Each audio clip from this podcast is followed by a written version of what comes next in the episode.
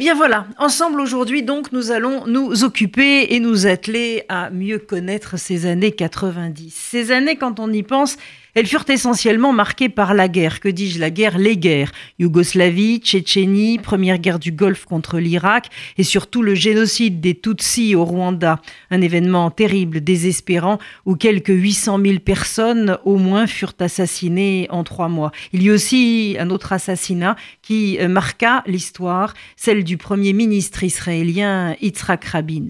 Ces années 90 portent aussi de l'espoir. L'Allemagne se réunifie. On assiste à un relatif désarmement nucléaire des grandes puissances. Les accords d'Oslo apparaissent alors comme une tentative de résolution du conflit israélo-arabe. Et puis c'est la décennie qui voit la fin de l'apartheid en Afrique du Sud. En France, 34 tombes juives sont profanées à Carpentras. Cette découverte provoque un vif émoi national.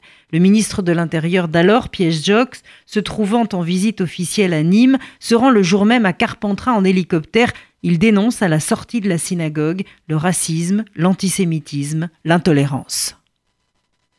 Nous pensions que des abominations racistes et tout simplement des abominations qui sont des crimes contre l'humanité ne pouvaient pas se produire dans notre pays. Hélas,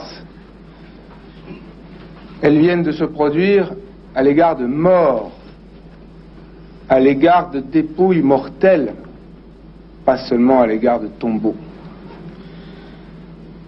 De tels actes de profanation barbare, criminels aux yeux de ce que l'humanité a de plus spécifique, qui est le respect de la personne humaine, demandent une condamnation solennelle et indignée qui s'exprimera, j'en suis sûr, à travers la France dans les heures qui viennent. En ce tout début de décennie, le groupe français de Bernard Tapie prend le contrôle du groupe d'équipement sportif ADAS. Hélène Carrière d'Ancos est élue à l'Académie française et François Mitterrand accorde la grâce présidentielle à Anis Nakash. Ah, cette affaire Nakash, c'est toute une histoire. Libanais sunnite converti au chiisme, Nakash s'engage auprès de la cause palestinienne au tout début des années 70. Lorsqu'en Iran, Khomeini arrive au pouvoir, il quitte l'OLP et se rapproche de ce régime parce qu'il considère que ce régime est le nouveau meilleur porte-parole des Palestiniens contre Israël. Il y reçoit l'ordre personnel de euh, Khomeini, d'ailleurs, d'assassiner en France Chapour Bakhtiar, un ancien ministre du Shah. Tout ça se passe à Neuilly, sur Seine. Ils sont trois terroristes, dont Nakash. Ils se présentent devant l'immeuble où habite Bakhtiar. Ils sont déguisés en journalistes pour l'occasion. Le commando parvient à entrer dans l'immeuble qui est surveillé par plusieurs policiers. Pris d'un doute, l'un d'eux d'ailleurs, Bernard Vignac, à 22 ans, rattrape les individus et lorsqu'il les a rejoints, il est abattu de sang-froid de plusieurs balles tirées avec des pistolets munis de silencieux. Les terroristes montent les étages, il y en a quatre à gravir, et tuent un autre policier, Jean-Michel Jam, 23 ans lui aussi. Ils en blessent d'ailleurs gravement un troisième, Georges Marty. En se trompant d'appartement, le commando tue une voisine de Bakhtiar, Yvonne Stein. La sœur de cette dernière est quant à elle gravement blessée de plusieurs balles. Trouvant finalement l'appartement recherché, les terroristes finissent par alerter un autre policier, lequel découvre alors les cadavres de ses camarades. Une fusillade s'ensuit. Après plusieurs tirs de sommation, les terroristes finissent par se rendre. Nakash est condamné à la réclusion criminelle à perpétuité le 10 mai 82. Sa libération entre ou va entrer dans une sorte de deal global lié à une autre affaire, l'affaire des otages français au Liban. Réal politique oblige. Sur les radios, loin de tout ça, Rock voisine chante Hélène et toutes les filles le trouvent craquant.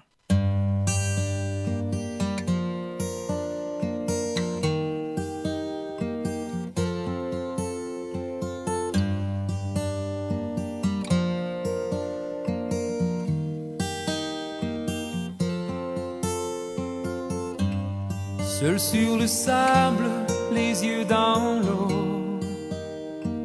Mon rêve était trop beau. L'été qui s'achève, tu partiras à cent mille lieues de moi. Comment oublier ton sourire? Et tellement de souvenirs?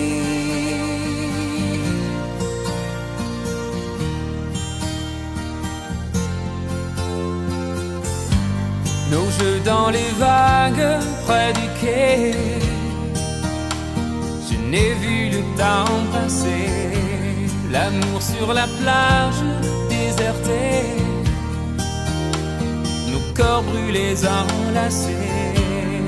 Comment t'aimer si tu t'en vas dans ton pays loin là-bas?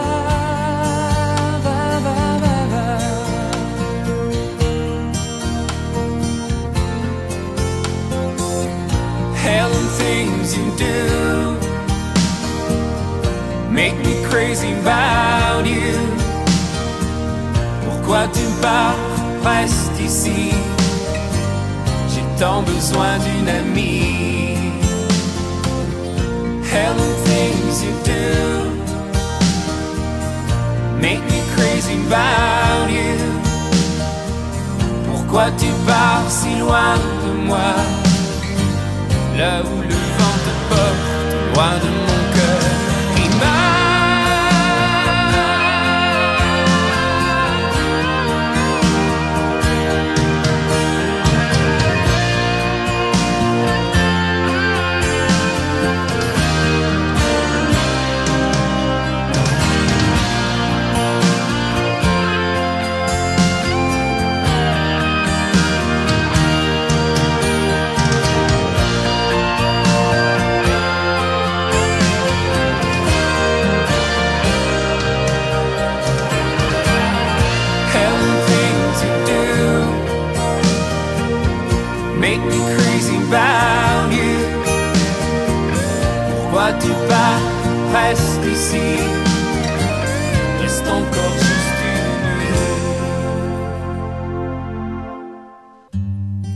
Sur le sable, les yeux dans l'eau.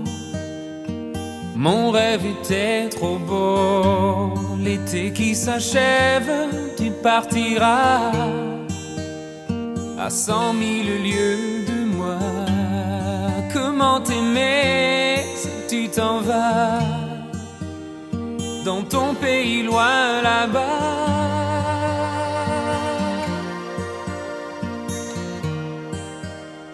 Dans ton pays loin là-bas.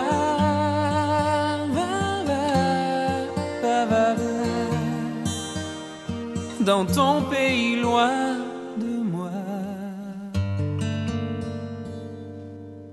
Les guerres de Yougoslavie furent les plus meurtrières en Europe depuis la fin de la Seconde Guerre mondiale. On estime le bilan humain euh, qui s'élève à quelques 300 000 morts, dont deux tiers de civils, accompagnant 4 millions de personnes déplacées. Beaucoup des principaux personnages clés impliqués furent ou sont poursuivis jusqu'à aujourd'hui pour crimes de guerre.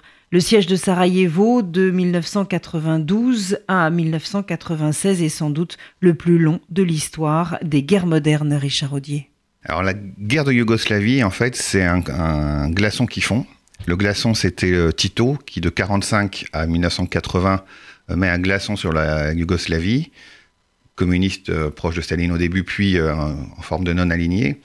Et en fait, il regroupe des peuples qui sont en guerre depuis 6-7 siècles. Et c'est des peuples qui ont été soit envahis par euh, les Turcs, donc c'est les, musulmans bosniaques, soit par euh, l'influence prussienne, donc sont orthodoxes, soit catholiques avec les Italiens ou les Français. Et donc quand Tito meurt en 80, le communisme reste en place, la chute du mur 89. Et en fait, une fois que tout le monde se retrouve sans un dictateur à la tête, les haines euh, ancestrales se remettent en place avec des méchants aux, yeux des Français qui sont les Serbes, mais qui se à des Croates qui étaient en fait les alliés des nazis euh, pendant la Seconde Guerre mondiale, les Allemands qui savent pas quoi faire avec ces mouvements indépendantistes, qui vont reconnaître très rapidement l'indépendance sans mettre de garde-fous. Donc c'est des guerres de religion, des guerres suivant la Seconde Guerre mondiale entre ceux qui collaboraient euh, avec les nazis, ceux qui étaient résistants communistes comme Tito, les juifs au milieu de ça, qui étaient très présents dans cette région.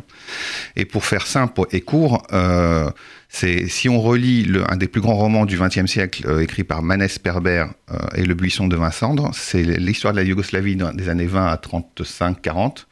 En fait, vous la replaquez 90-2000 et vous avez la même chose, ça ne change pas. C'est-à-dire que c'est des peuples qui se sont toujours détestés parce que c'est des envahisseurs sur un territoire européen. Et donc cette guerre-là, qui va être très très mal gérée par l'Europe et les Américains, parce qu'on y met du bon sentiment et pas de l'analyse, va créer une multitude d'États qui encore aujourd'hui sont en une instabilité assez phénoménale. Les Restos du Cœur que Coluche a créés en 1985 sont reconnus d'utilité publique par le Conseil d'État. Les Enfoirés continuent leur concert avec sur scène une photo de l'homme au nez rouge qui s'est tué stupidement en moto en 1986.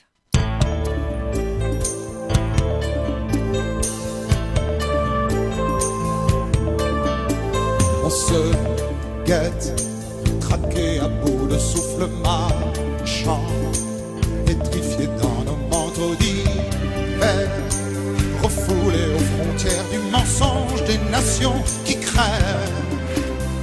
Tu es par tes rêves chimériques, écrasé de certitude, dans un monde glacé de solitude.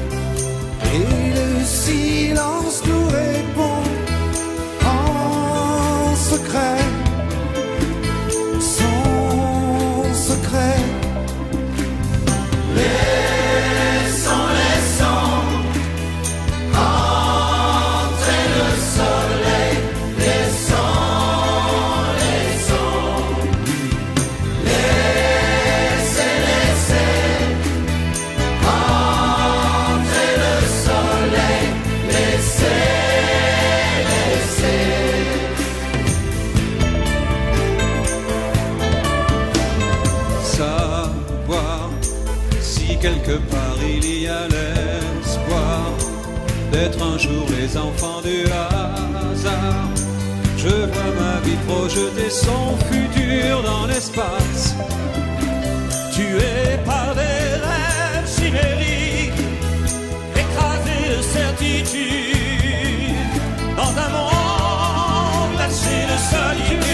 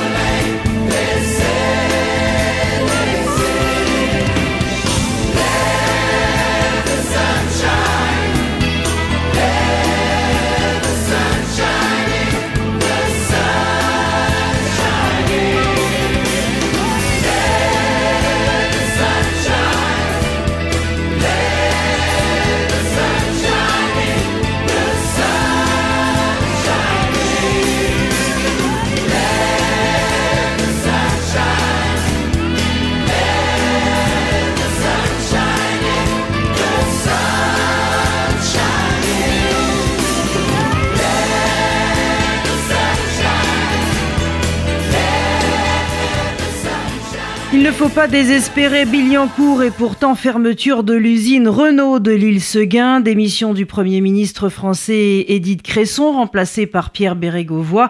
Édith Cresson qui fut en France la première femme à occuper ce poste et la seule jusqu'à aujourd'hui. Euro Disney est inauguré en grande pompe et le ministre de la Ville, Bernard Tapie, oui, il est devenu ministre dans l'intervalle, inculpé de recel et d'abus de biens sociaux, démissionne.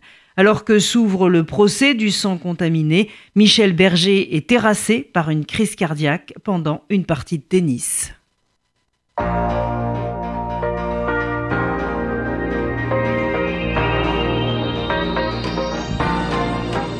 Celui qui chante son histoire, à notre histoire, au fond de lui. Celui qui chante rejoint le ciel et fait bouger l'ordre éternel. Il est heureux, malheureux comme nous, il cherche ce qu'il voudrait comme nous, mais quelque chose l'emporte au-dessus de tout. Celui qui chante Celui qui chante retrouve la vie, retrouve le cri de l'enfant Dieu. Celui qui chante grandir et sent sa force au bout des doigts. Il se cherche les raisons comme nous, se posent des questions comme nous, mais quelque chose l'emporte au-dessus de tout. Celui qui chante, celui qui chante,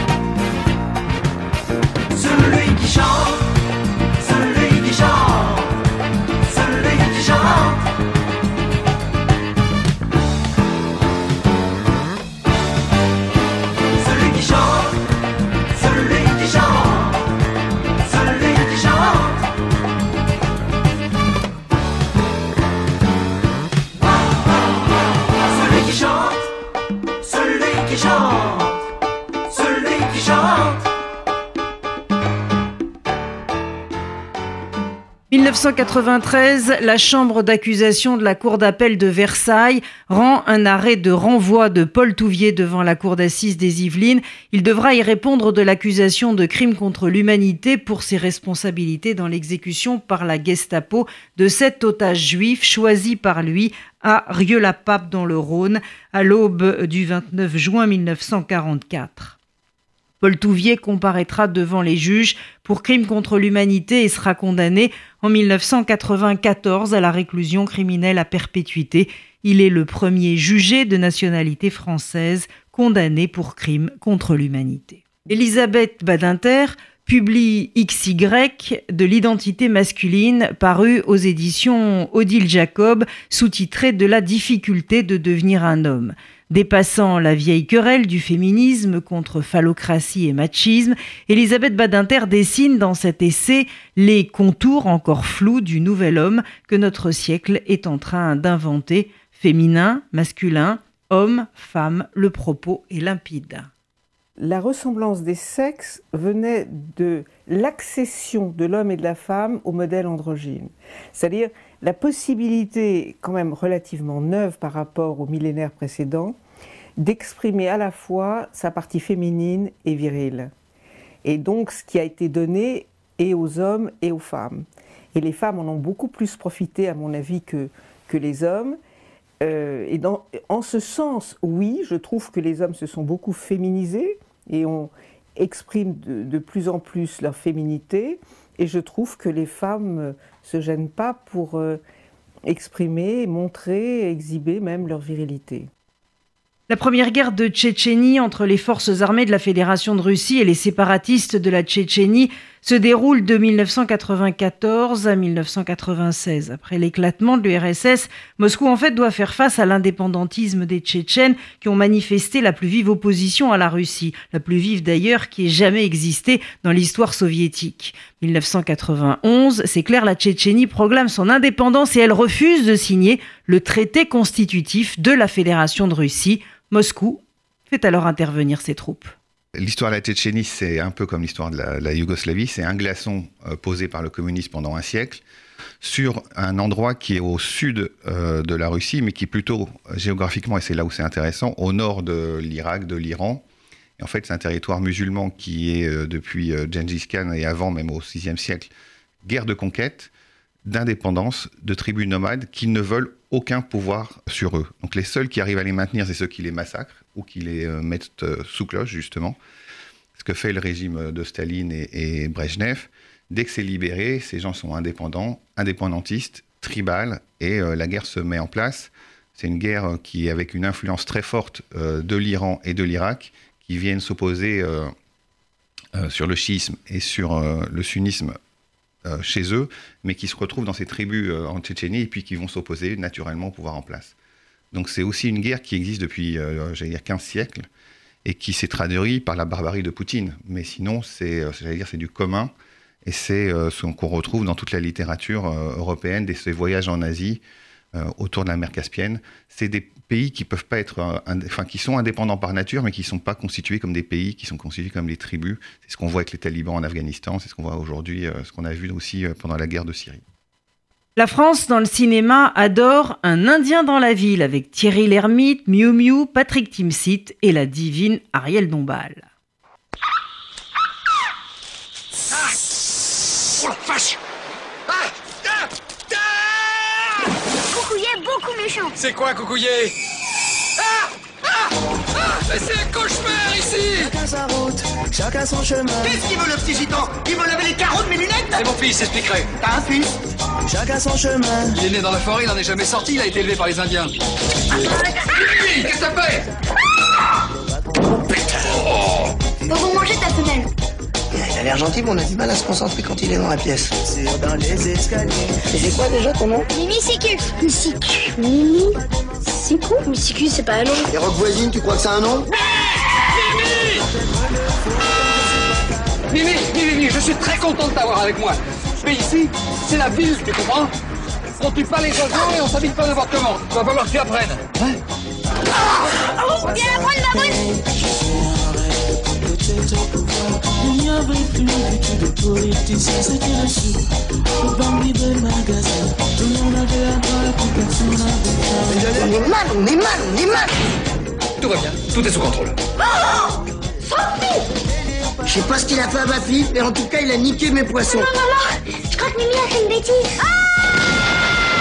Combien de temps tu m'as dit qu'il restait à Paris, ton fils Chacun sa route, chacun son chemin, chacun son rêve, chacun son destin, des que chacun sa route. On chante beaucoup, on chante beaucoup dans ces années-là avec Alain Souchon et son full sentimental. Vous savez, on nous Claudia Schiffer, on nous Jean-Paul Soulitzer.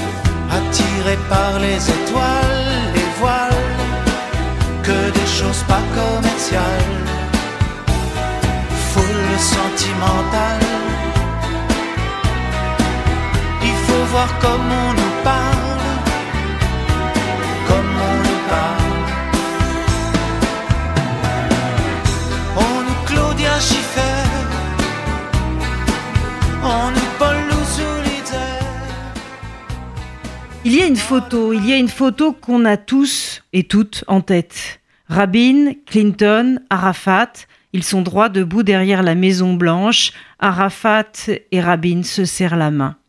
Cette photo, oui, nous l'avons tous en tête. Ces trois-là vont signer une déclaration de principe qui instaure un mode de négociation pour régler le problème israélo-palestinien et qui pose une base pour une autonomie palestinienne temporaire de cinq ans pour progresser vers la paix, les accords d'Oslo, si près, si loin. C'est difficile de parler des accords d'Oslo parce qu'on a, on a tous espéré, on y a tous cru. Euh, je pense que tous les acteurs en place, euh, américains, israéliens, étaient de, étaient d'un optimisme sans nom. On avait euh, juste avant validé cette paix avec l'Égypte. Et en fait, on avait oublié que Arafat naviguait entre deux champs. Un, rentrait dans l'histoire par la porte haute, par la paix, par des accords de paix. Et en même temps, il était, il était dans une corruption financière depuis des années où il détournait l'argent. Et pour faire la paix, il ben, faut se dire les choses face à face. Et c'est vrai qu'on avait, notamment avec l'Europe, masqué ces aspects-là financiers de l'autorité palestinienne. Et les, accords d'Oslo vont pas tenir, non pas pour des raisons idéologiques, parce qu'on fait toujours la paix avec un, ennemi, donc c'est normal qu'il y ait des différences, mais parce que euh, on va pas oser aller au bout de, la normalisation d'Arafat, et puis ça va conduire à cet échec que, que l'on voit encore aujourd'hui euh, en 2020. La mort de Rabin la mort de Rabin, je ne sais pas en parler sans pleurer, donc je ne sais pas quoi dire. C'est un échec total, puisque euh, il a été tué par un, juif extrémiste, poussé par euh, une, extrême droite nationaliste qui, euh, exerçait des propos euh, nauséabonds depuis plusieurs mois et années contre, contre Rabin. Je pense qu'on ne pourrait rien en dire. C'est un échec de l'histoire du peuple juif.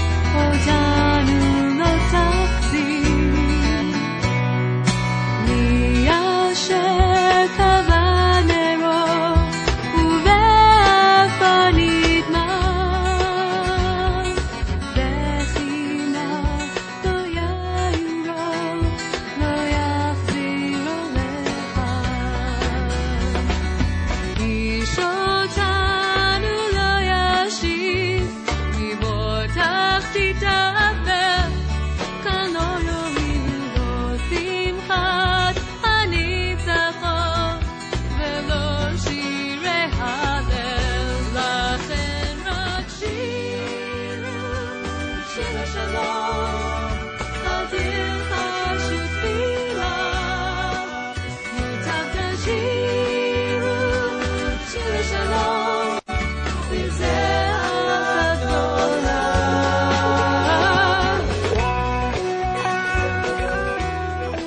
Les années 90 sont marquées par la démocratisation d'Internet et de la téléphonie mobile, ainsi que l'engouement pour les nouvelles technologies avec le boom des startups. La décennie voit le début des biotechnologies avec le premier clonage, les organismes génétiquement modifiés, les fameux OGM, le début du séquençage du génome humain et l'introduction du test ADN par la police scientifique. Le hip-hop monte en puissance et devient l'un des styles les plus populaires de la fin de la décennie. La France danse le Mia. Au début des années 80, je me souviens des soirées où l'ambiance était chaude et les mecs rentraient. Stan Smith sur pied, le regard froid. Ils scrutaient la salle, nos trois quarts en cul roulés autour du bras. Rayman sur la tête, sur vêtements taquini. Pour les plus classes, des mocassins Nebuloni. Dès qu'il passait, caméo, Midnight Star. SOS Bond, Delegation ou Chalamar. Tout le monde se levait, des cercles se formaient. Des concours de danse, on peut partout s'improviser. Je te propose un voyage dans le temps. Via planète Marseille, je danse le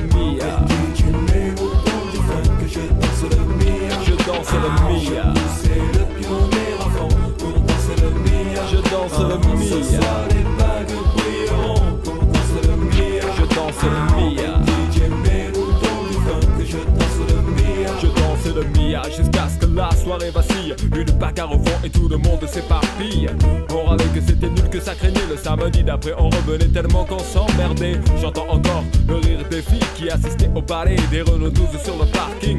À l'intérieur, pour elles, c'était moins rose. Oh cousine, tu danses ou je t'explose? Voilà comment tout s'aggravait. En un quart d'heure, le frère a piqué. Oh, comment tu parles à ma soeur Viens avec moi, on va se filer. Tête à tête, je vais te fumer derrière les cyprès. Et tout s'arranger ou se régler à la danse. L'un disait fils, y'a aucune chance. Et les filles, mes chaussures brillent. Hop, attends, je brille, je te bousille, tu te rhabilles. Et moi je danse le Mia. Comme les voitures, c'était le défi K8, c'est 73. JM 120, mon petit. Du grand voyou à la plus grosse la main sur le volant. Avec la moquette, par un soleil pionnier sur le pare-brise arrière. Dédé et Valérie écrit en gros. Sur mon père. La bonne époque où on sortait la 12 sur Magic Touch. On lui collait la bande rouge à la Starsky Hutch. J'avais la nuque longue, Eric aussi, Malek, Coco, la coupe à la Marley, Pascal et Terrasta. Des afros sur François et Déjà à la danse à côté des personnes ne touchaient une bille. On dansait le Mia. Je danse le Mia. Je danse le Mia. C'est. Je danse les danser le Mia. Je danse le Mia.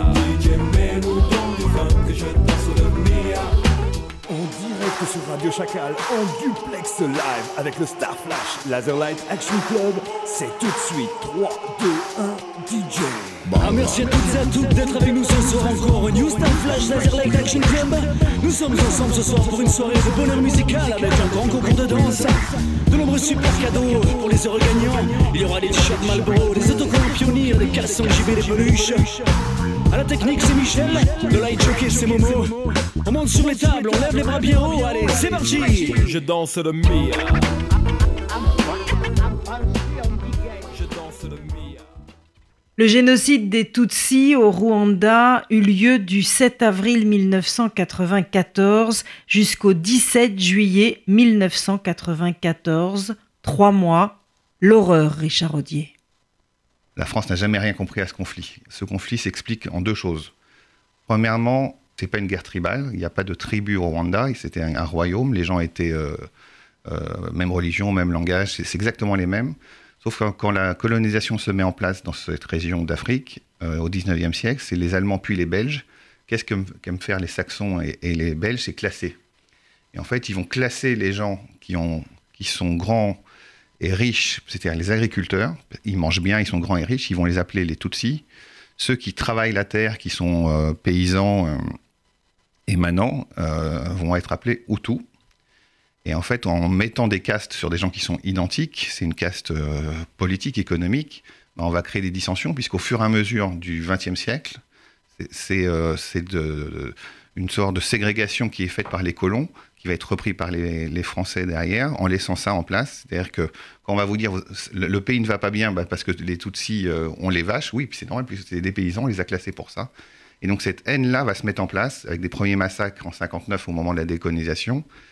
Et ensuite, euh, l'autre aspect du conflit, c'est une guerre une guerre d'influence entre le monde anglo-saxon et francophone, puisque pendant cette préparation du génocide, les francophones sont du côté euh, des Hutus, donc ceux qui vont commettre le génocide, et les anglophones, les Tutsis, sont du côté euh, euh, avec euh, les Américains et les, euh, Anglais.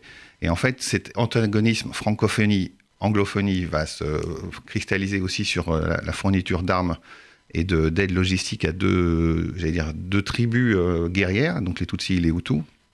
Les Hutus étant largement majoritaires. Et euh, il va y avoir un, un processus très classique dans tous les génocides, c'est à chaque fois la même chose, c'est une, propagande pendant des années, avec la radio des mille collines, qui est la radio emblématique euh, au Rwanda, qui va pendant dix ans dire que voilà toutes les difficultés du pays viennent de ces riches, de ces grands, de ce- des privilégiés qui sont les Tutsis. Au début de, de 94, ben, toutes les, tous les mécanismes ont- sont mis en place, les préjugés, le laisser-faire, les grandes puissances qui s'affrontent de façon euh, détournée, et puis euh, le, pouvoir en place va tuer le président euh, Hutu qui essayait de calmer tout ça à Barimama par un, attentat militaire. Et, et, les Hutus vont vouloir se venger et donc tuer les Tutsis. Et ça va être pendant trois mois des massacres à n'en plus finir Et c'est vraiment un génocide préparé. La fin du génocide euh, en juillet 94 se fait par une victoire militaire donc des, Tutsis minoritaires, parce que c'est des forces qui sont euh, présidées par le, général Kagame, qui est encore aujourd'hui, donc euh, 30 ans après, presque 30 ans après, le président du Rwanda, qui d'une main de fer euh, et en même temps d'une vision économique maintient le pays, mais où les problèmes sont pas toujours réglés, puisque c'est le même président depuis euh, 1994.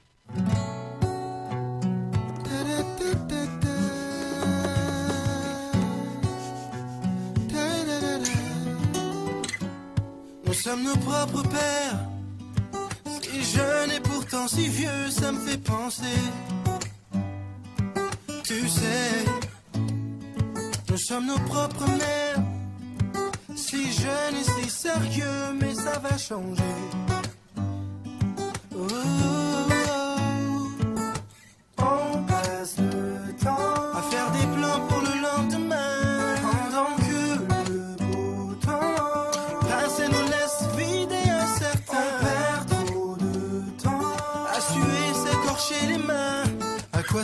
Si on n'est pas sûr de voir demain rien. Alors on vit chaque jour comme le dernier. Et vous feriez pareil si seulement vous saviez. Combien de fois la fin du monde nous a volé Alors on vit chaque jour comme le dernier Parce qu'on vient de loin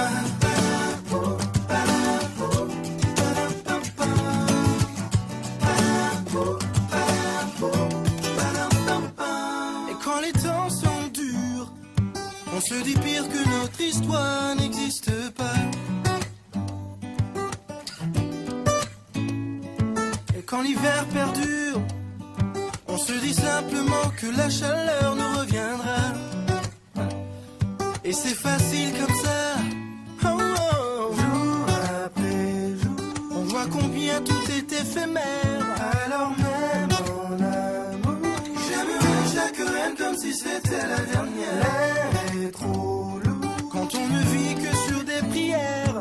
Moi je savoure chaque instant bien avant que s'éteigne la lumière. Alors on vit chaque jour comme le dernier. Et vous feriez pareil si seulement vous saviez. Combien de fois la fin du monde nous a volé. Alors on vit chaque jour comme le dernier. Parce qu'on vient de loin.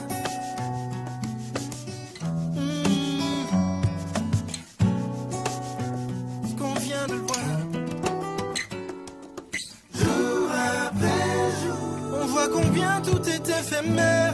Alors vivons pendant qu'on peut encore le faire. Mes chers, alors on vit chaque jour comme le dernier. Chaque jour, chaque Et vous feriez pareil si seulement vous saviez. Si seulement vous saviez. Combien de fois la fin du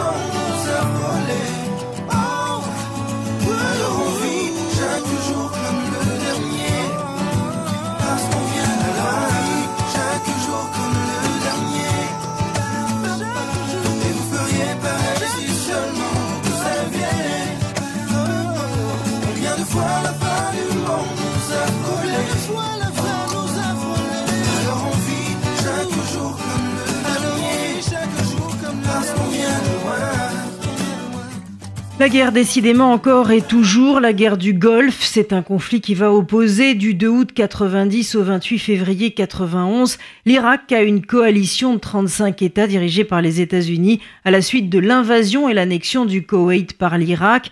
Cette guerre est divisée en deux phases, l'opération bouclier du désert au cours de laquelle les troupes se renforcent et défendent l'Arabie saoudite et l'opération tempête du désert, phase de combat qui commence avec un bombardement aérien et naval suivi d'un assaut terrestre et qui se termine avec une victoire des forces de la coalition qui parviennent à repousser l'armée irakienne hors du Koweït et à avancer en Irak, Richard Audier.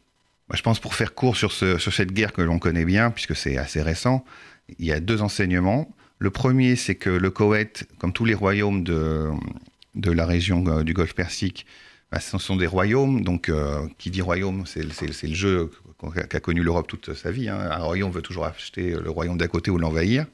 Et le royaume du Koweït, qui était monté euh, à côté de l'Irak, en fait, est proche de Bassora. Bassora, c'est le temple symbolique de l'Irak, et l'Irak a toujours voulu récupérer le Koweït. Donc ça, c'est normal, c'est classique. Et pourquoi Saddam Hussein va envahir le, Koweït Euh, bah, Il va le faire pour deux choses. La première, c'est qu'il sait qu'on le laisse tranquille. Quoi qu'il fasse, on le laisse tranquille. Il peut gazer des, des Kurdes, il peut faire l'arme nucléaire, il peut euh, faire la guerre avec l'Iran. euh, Personne ne l'ennuie. Les grandes puissances jouent avec lui. Donc il est tranquille. Il se dit qui en veut pour le Koweït? Et la deuxième chose, c'est une raison d'argent. C'est que les cours du pétrole se sont effondrés. Les pays du Golfe essaient de, justement de minorer l'influence de l'Iran et de l'Irak. Et donc, eux, ils ont des réserves très importantes. Eh ben, euh, l'Irak n'a plus d'argent et avec toutes les guerres qu'il a fait, il faut bien les financer, donc il envahit le, le Koweït. On se rappelle quand même qu'on a aussi euh, laissé Saddam Hussein tirer sur Israël euh, des Scuds qu'on savait pas, euh, on savait pas s'ils étaient avec euh, des, ogives biologiques ou pas. Euh, Les gens vivaient à l'époque déjà avec des masques à gaz. Il y avait quand même deux morts en Israël. Ils visaient Hadera euh, et Tel Aviv. Donc c'est une guerre de lâcheté, comme souvent, qui a fait euh, que le, le Moyen-Orient est divisé maintenant depuis 90 euh, dans cette région euh, historique euh, du Golfe Persique et puis euh, de l'Empire euh, de Babylone. Les années 90 furent marquées par la mort de Freddie Mercury, l'explosion d'un nouveau genre musical également appelé le grunge. Nevermind, euh, l'album du groupe Nirvana, prend alors la tête des ventes de disques.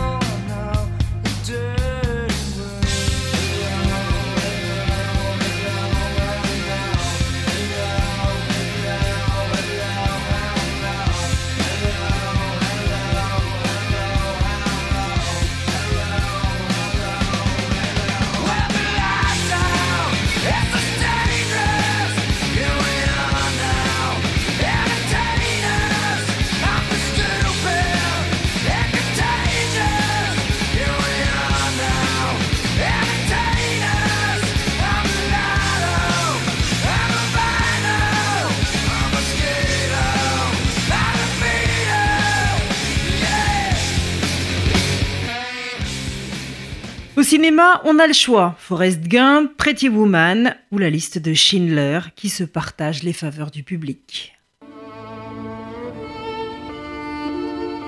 La loi m'obligeait à vous le dire, monsieur, je suis juif. Bon, moi je suis allemand. Et puis voilà. Vous voulez ces gens-là? Mes gens, je veux mes gens. Qui êtes-vous, Moïse?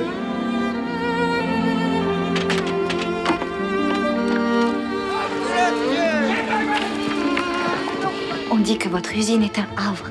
On dit que vous êtes bon. Qui dit ça? Tout le monde